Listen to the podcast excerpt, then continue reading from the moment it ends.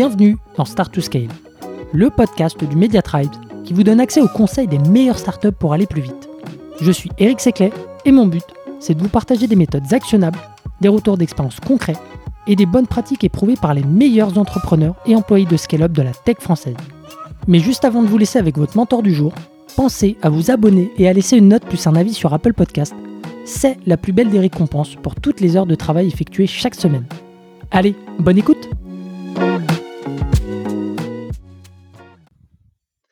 Allez, c'est parti. Aujourd'hui, je reçois Hugo, Chief People Officer chez Partout, pour parler de formation continue chez les managers.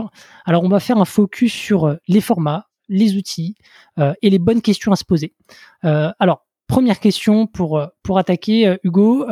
J'imagine qu'il faut un plan pour avoir une politique qui donne de la visibilité aux collaborateurs. C'est quoi un peu les paramètres et les questions à se poser pour un bon plan?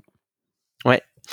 Euh, salut Eric. Euh, pour moi, concernant le sujet de la, formation pour euh, pour les managers, c'est d'abord de savoir comment l'organisation va évoluer.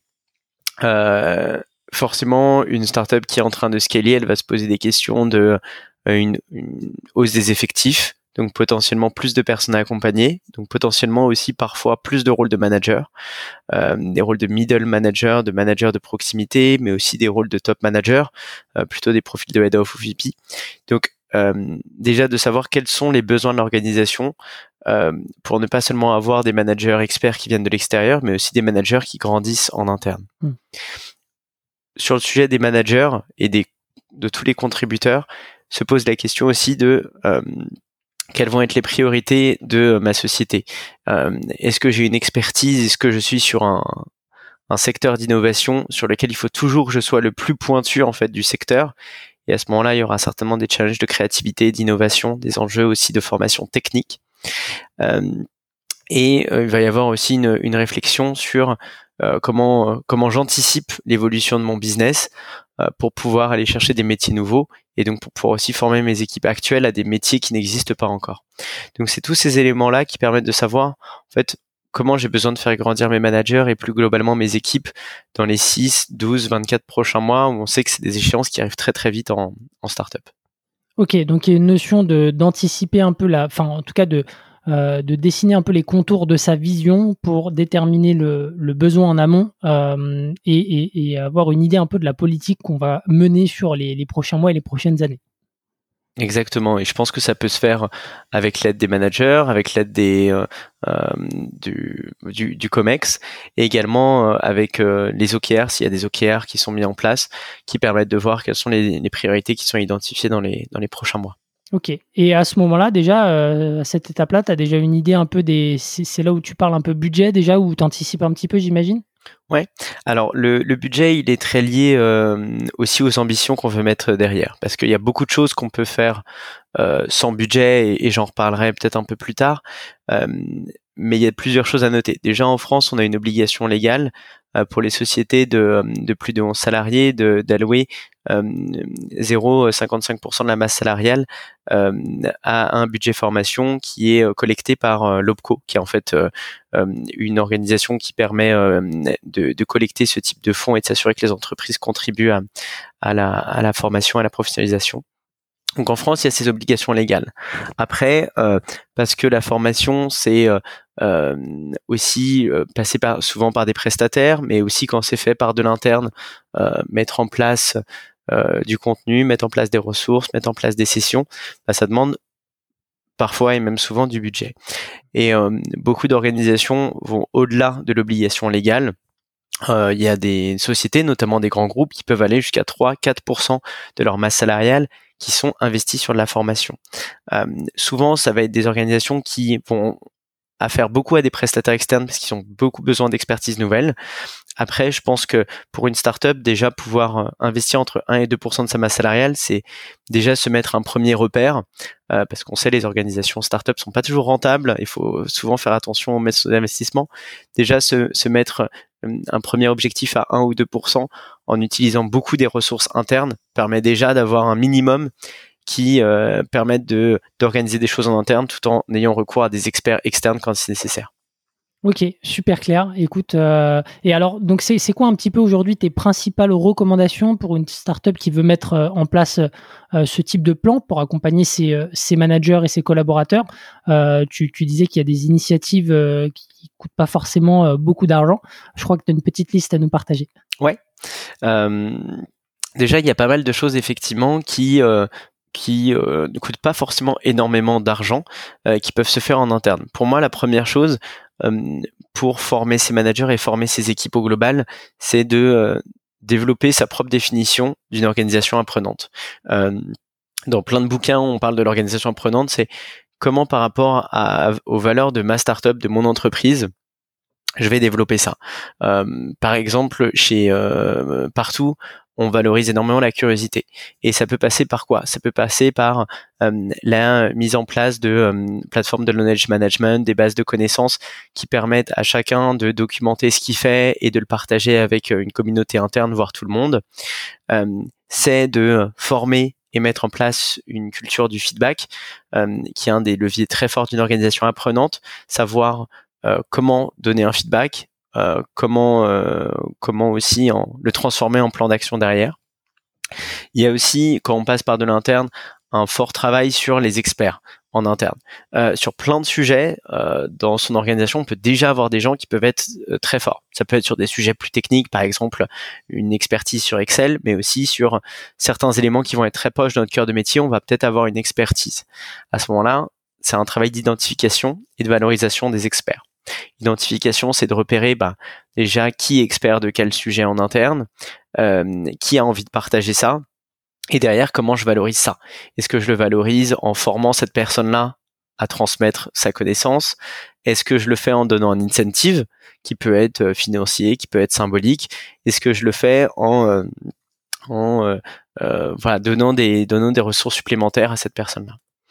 Euh, toujours dans la facette de ce qu'on peut faire en interne et qui ne coûte pas très cher, c'est aussi de euh, être assez flexible et agile sur des, des, challenges que j'appelle on the job. C'est-à-dire comment sur mon job j'arrive à, à, à, apprendre des choses nouvelles. Donc c'est comment je peux étendre mon scope, par exemple en ayant des projets transverses en plus de mon de mon travail quotidien. Euh, Est-ce que j'ai des missions temporaires qui sont identifiées dans l'organisation, par exemple avec un petit marketplace où on pourrait euh, euh, proposer des missions ou proposer sa ressource pour des projets qui sortent de son scope habituel? Hmm. Aussi travailler en squad euh, avec d'autres équipes ou faire des vies ma vie. Tout ça, c'est des expériences qui permettent de d'apprendre et d'aller au-delà de son job habituel et donc de s'enrichir. Et pareil, euh, dans la facette gratuite, tu peux avoir des communautés d'échange. Euh, dans de plus en plus d'organisations mettent en place du co-développement, notamment entre les managers, pour partager des expériences managériales, pour euh, se challenger mutuellement, discuter d'expériences qu'ils ont connues avec leurs équipes euh, dans les organisations que j'ai connues, euh, Cheers et, partout, on avait mis en place du peer mentoring avec des experts aussi externes. Donc c'est des experts de ma société, enfin des personnes qui s'identifient euh, comme travaillant ou experts sur certains sujets, qui forment un club avec des personnes qui sont des homologues mais dans d'autres startups et ils se parlent toutes les trois semaines ou tous les mois pour partager des best practices, pour partager des lectures, pour partager des situations. Euh, et, euh, et, enfin, euh, dans l'organisation apprenante, il peut y aussi avoir des, bonnes pratiques. Euh, la façon dont on apprend souvent le mieux, c'est par l'échec. Euh, c'est souvent dur à accepter, mais l'échec, c'est l'une des plus grandes sources d'apprentissage. Donc, travailler aussi sur des post-mortem après des projets, euh, et aussi une belle façon de voir ce qu'on peut améliorer pour la fois d'après et fonctionner par itération comme le font souvent des équipes produits, des équipes tech et aussi une bonne façon de faire parce qu'à chaque fois que euh, on avance palier par palier et ça permet de mieux reculer quand on voit que bah, on fait face à un échec, on fait face à un blocage. Tout ça, c'est les c'est les choses qui pour moi sont des des, des basiques euh, qui coûtent assez peu cher, mais qui doivent être très en lien avec la culture de, euh, de sa startup, de son entreprise. Ouais, effectivement, c'est euh, des leviers qui sont euh, peu coûteux, mais en même temps qui doivent, tu vois, quand, quand, quand je t'écoute, il faut que ça remporte l'adhésion des, collaborateurs parce que sinon, je me dis que c'est des, des, leviers qui peuvent pas fonctionner seuls, tu vois. Je sais pas ce que tu en penses. Ouais, je suis assez d'accord. Pour moi, les ça ça prend du temps et ça demande à ce que ça devienne ça devienne limite des automatismes, limite des choses très naturelles et des organisations apprenantes qui fonctionnent bien. En fait, toutes ces choses là, ça se fait naturellement. En fait, on se pose pas de questions en sortant d'une réunion, on fait un compte rendu, en sortant d'un projet, on fait un comité de post-mortem. C'est des choses qui deviennent naturelles. Pour que ce soit le cas, je pense que forcément il faut il y a un, un fort euh, soutien de, du top management. Faut aussi que ce soit rentré dans les codes euh, et dans les process internes. Et enfin, je pense que c'est bien aussi d'avoir des sponsors de ça. Euh, et pour moi, ma recommandation, c'est bien sûr que les managers soient embarqués, mais souvent, je, moi, je continue de penser que c'est bien d'avoir quelqu'un qui soit dédié dans l'équipe RH pour ça. Euh, je pense qu'avant 100 salariés, c'est peut-être un peu ambitieux, mais après 100, 100 salariés, pour moi, c'est assez important d'avoir quelqu'un qui soit en charge du learning et development euh, et qui euh, dont ses fonctions seraient notamment de euh, ben, d'identifier les, les, les besoins de, de, formation en interne, de faire ce genre de diagnostic, d'identifier aussi les experts, d'organiser les ressources, qu'elles soient par cette personne ou qu'elles viennent d'autres managers, pour pouvoir les collecter et et, et, avoir tous les contenus qui peuvent intéresser le, le, le reste de la boîte. Et, euh, et, ensuite, plus tard, euh, quand la startup devient plus une scale-up euh, et plus une, une petite boîte, d'avoir une vraie équipe learning qui se crée autour de, comme je disais, du diagnostic et de la hum, facilitation de formation en interne. et pour moi, c'est important d'avoir effectivement quelqu'un qui puisse synchroniser tout ça parce que il y a tous les aspects naturels de la culture dont je parlais, mais il y a aussi des choses qui sont un peu plus chronophages. Bah, prendre tous les contenus, passer du temps avec les euh, les experts internes, ça demande euh, bah, ça demande du temps. Mmh. Donc je pense que c'est important de, de faire cet investissement après 100 salariés. C'est génial parce que tu fais la, transition avec un, en tout cas le teasing avec un, autre épisode qu'on va enregistrer ensemble sur comment structurer une équipe RH en fonction des différents paliers justement de, collaborateurs et euh, cette fonction-là fait partie des, des, choses qui, enfin des, des, des, des postes hein, pour lesquels il faut euh, se staffer. Euh, mais on va y revenir en détail euh, dans un autre épisode, comme je disais. Euh, toi, sur, euh, si on revient sur la formation continue donc des managers, tu me disais qu'il y a aussi des sujets prioritaires à déterminer justement pour mettre en place un plan efficace. Ouais. Pour moi, pour accompagner les managers, en startup, ce que j'ai observé, c'est que très souvent, on va avoir des niveaux assez euh, hétérogènes de euh, de maturité managériale, d'expertise managériale. On va avoir parfois des managers qui euh, sont sortis d'école il y a à peine un an ou deux ans et qui déjà peuvent avoir des fonctions d'encadrement d'équipe assez importants et qui du coup n'ont jamais été formés forcément au management, ont appris un peu tout sur le tas. En même temps, on va avoir certains managers qui ont déjà d'expérience d'autres sociétés, d'autres startups ou même parfois des grands groupes qui vont venir apporter une connaissance différente. Donc il y a un premier sujet qui est quel est un peu mon alignement euh, managérial. Hmm. Euh, pour savoir comment je vais former mes managers au management, il faut que je sois très au clair sur qu'est-ce que j'ai envie de transmettre en termes de culture et de leadership à ces managers-là, comment j'ai besoin qu'ils soient ambassadeurs et ambassadrices de certaines choses, et comment je les aligne. Donc pour moi, c'est très important de, de, de, faire déjà un premier audit, de se dire euh, quel est le niveau en fait de maturité managériale sur mes différentes équipes, et ensuite de mettre en place un programme qui soit interne ou externe. Euh, chez partout, euh, euh on, on a envie de, faire un peu les deux. On a envie de faire à la fois de l'interne et de l'externe pour euh, prendre le meilleur en fait des différentes compétences. Euh, chez Cheers, on l'avait fait surtout en externe. Euh, il y a pas mal d'organismes qui sont assez adaptés à l'accompagnement de startups dans le management pour y retrouver les codes en fait des startups. Donc accompagnement du changement, etc. Tu en as peut-être un ou deux à, nous citer, des noms auprès desquels les gens pourront se référer? Ouais, bah, je, vais citer ceux avec lesquels j'ai travaillé, dont j'étais satisfait. Moi, j'ai travaillé avec Ignition, mhm. euh, euh, notamment, euh, donc, qui ont fait une adaptation de leur programme Spine qui est vraiment dédié aux startups et on l'a adapté spécifiquement pour pour Cheers. Et j'ai travaillé avec Numa chez chez Partout, plus pour l'accompagnement, un, un, pilote sur les, les top managers avec une, une formation qui était plutôt à distance et plutôt par euh, par petits modules thématiques. Euh, et les deux sont très intéressants. Ça dépend vraiment de l'approche euh, qu'on a envie d'avoir dans dans sa startup Donc pour moi, voilà, c'est des, des, bons partenaires qui peuvent accompagner sur le management. Après, dans les autres sujets, euh, plus globalement, il y a ce que ce qu'on appelle les soft skills, que moi je préfère appeler les power skills, qui sont en fait toutes les compétences comportementales euh, qui vont permettre de manager, mais qui vont permettre aussi de se manager en tant que contributeur individuel. Et ça, encore une fois, il faut partir de la culture, selon moi, pour voir c'est quoi les comportements que j'attends de mes équipes et donc c'est quoi les, choses très importantes que j'ai envie de voir. Euh, si on a une culture de d'être le premier sur chaque sujet, on a envie d'être des pionniers dans notre secteur, à ce moment-là, on va certainement avoir une culture de l'innovation et de la vélocité qui vont être très fortes. Comment je fais passer ça à mes équipes? Comment j'installe une culture de ça? Et ensuite, comment je les forme? Par des ateliers, par des mises en situation. Il y a pas mal de choses qui sont possibles, mais pour moi, sur les, les power skills, il faut que ça parle de la culture. Ok. Et le troisième volet Voilà, et le troisième volet, pour moi, c'est les compétences techniques.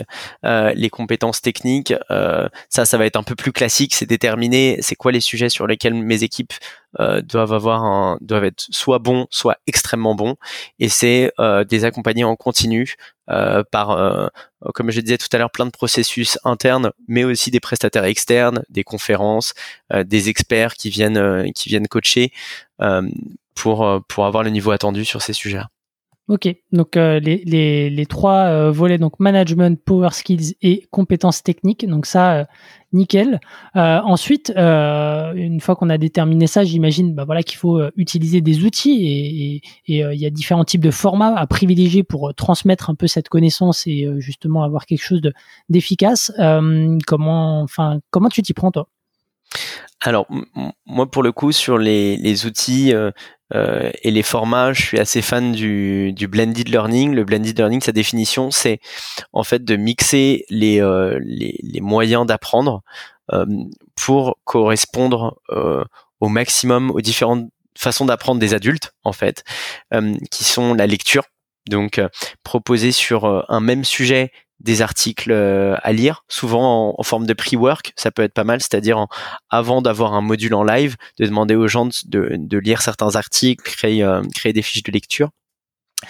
Euh, l'écoute de certains podcasts, ça peut être aussi une très bonne façon de se préparer, de se former sur un sujet. Regarder des vidéos, des conférences. Ça, c'est la partie que j'aime bien faire en amont. Ensuite, une partie live qui sera vraiment de la mise en pratique. Personne n'a envie d'être dans une salle à juste écouter euh, un discours top-down. Je pense que notre modèle éducatif nous a beaucoup euh, habitués et ennuyés peut-être sur ce, genre de choses-là. Donc, les moments de pratique, euh, les moments live, ça doit être des moments de pratique, ça doit être des moments d'échange, de mise en situation à fond, de challenge, d'un moment où on crée quelque chose, où on crée un plan d'action sur ce sujet-là. Euh, et ensuite, pour moi, dans le blended learning, il faut qu'il y ait ensuite une, bah, une mise en application, que je me mette un challenge. Par exemple, je, voilà, là j'ai été formé sur le feedback. C'est ça les trois objectifs que je me mets. Par exemple, euh, de, demander du reverse feedback et collecter du reverse feedback à mon équipe une fois par mois. Euh, créer euh, créer un article sur le feedback moi-même et le partager avec mon équipe. Et une troisième chose mais c'est vraiment de, une mise en action. Euh, et aussi ce que j'aime faire après les moments présentiels c'est mettre en place des quiz et demander aussi forcément le feedback. Donc pour moi ça c'est l'approche que, que j'aime faire euh, en blended learning en mélangeant différents supports donc il y a l'apprentissage, il y a euh, la pratique et derrière un peu le, le, le contrôle, on va dire, euh, de l'acquisition de la connaissance. Exactement, parce qu'en fait, la, euh, les, les, experts en pédagogie euh, disent souvent que c'est par l'expérimentation et le fait de faire soi-même qu'on apprend. Hmm. Euh, néanmoins, pour faire soi-même, il, faut déjà parfois qu'on ait une base euh, un peu plus théorique.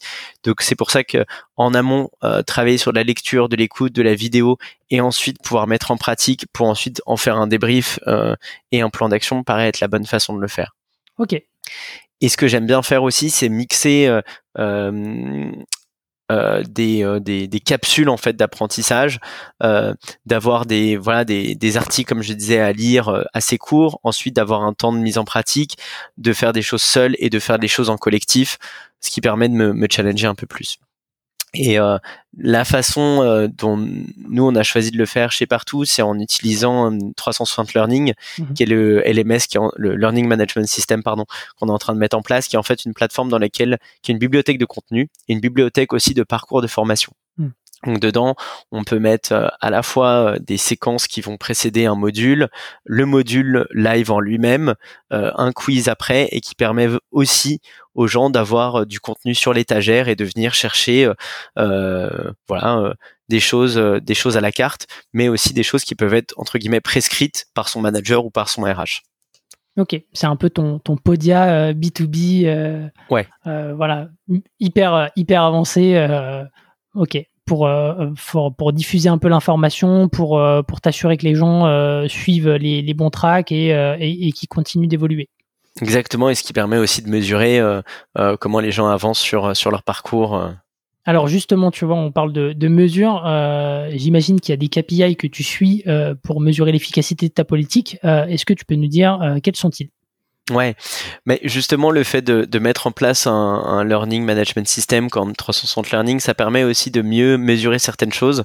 Moi, ce que j'aime bien mesurer déjà, alors il y a les basiques, c'est euh, euh, sur ce qui est euh, assez visible, c'est-à-dire les temps live, les temps de séminaire, pouvoir voir le temps qui a été consacré, le budget qui a été consacré par équipe, par salarié, voir les heures et le budget alloué, euh, mais aussi grâce à une plateforme comme euh, comme un LMS permet aussi de voir le temps qui est passé sur des moments plus bah, de virtuels, les moments où je regarde une vidéo, je regarde un e-learning, de pouvoir traquer ça et de se dire j'ai c'est pas les seuls moments où les gens vont apprendre, mais c'est quand même une belle partie, en tout cas, de l'investissement, notamment côté RH, de ce qu'on peut faire. Euh, et ça permet aussi de voir les ressources qui sont les plus consultées. Euh, les ressources qui sont les plus consultées, on peut se dire qu'il y a un véritable besoin, il y a un véritable intérêt là-dessus, donc c'est peut-être là-dessus qu'on aura envie de pousser.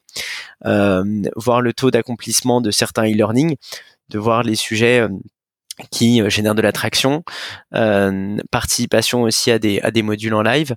Et enfin, moi je trouve que l'impact de la formation, au-delà de ces KPI là, qui sont, j'ai envie de dire, un petit tableau de bord RH pour voir ce qui est fait, ce qui est pas fait, moi ce qui m'intéresse, c'est l'impact final.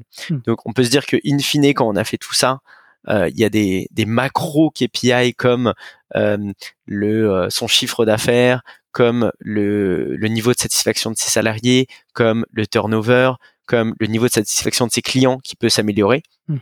Après, de manière plus précise pour un RH, moi, ce que j'aime bien regarder, c'est un NPS formation, mhm. euh, c'est-à-dire demander aux salariés peut-être deux fois par an euh, pour eux à quel point mon organisation est une organisation apprenante, à quel point j'apprends, j'ai le sentiment d'évoluer.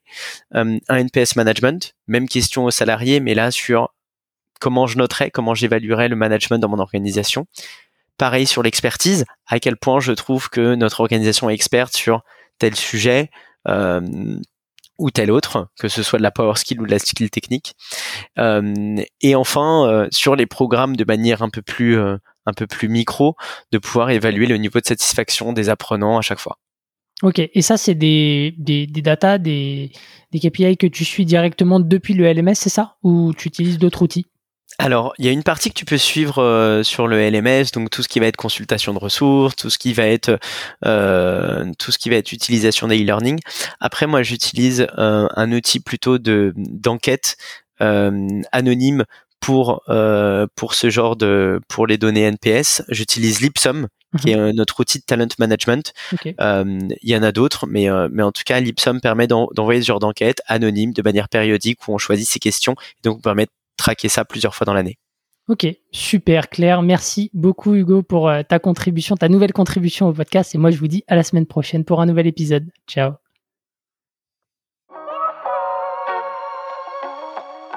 Si vous avez aimé l'épisode, pensez à noter Start to Scale 5 étoiles sur Apple Podcast avec un petit commentaire pour nous encourager ou envoyez-nous des étoiles sur Spotify. C'est ce qui nous aide à faire connaître l'émission et nous motive à chercher encore plus d'experts pour vous aider à scaler.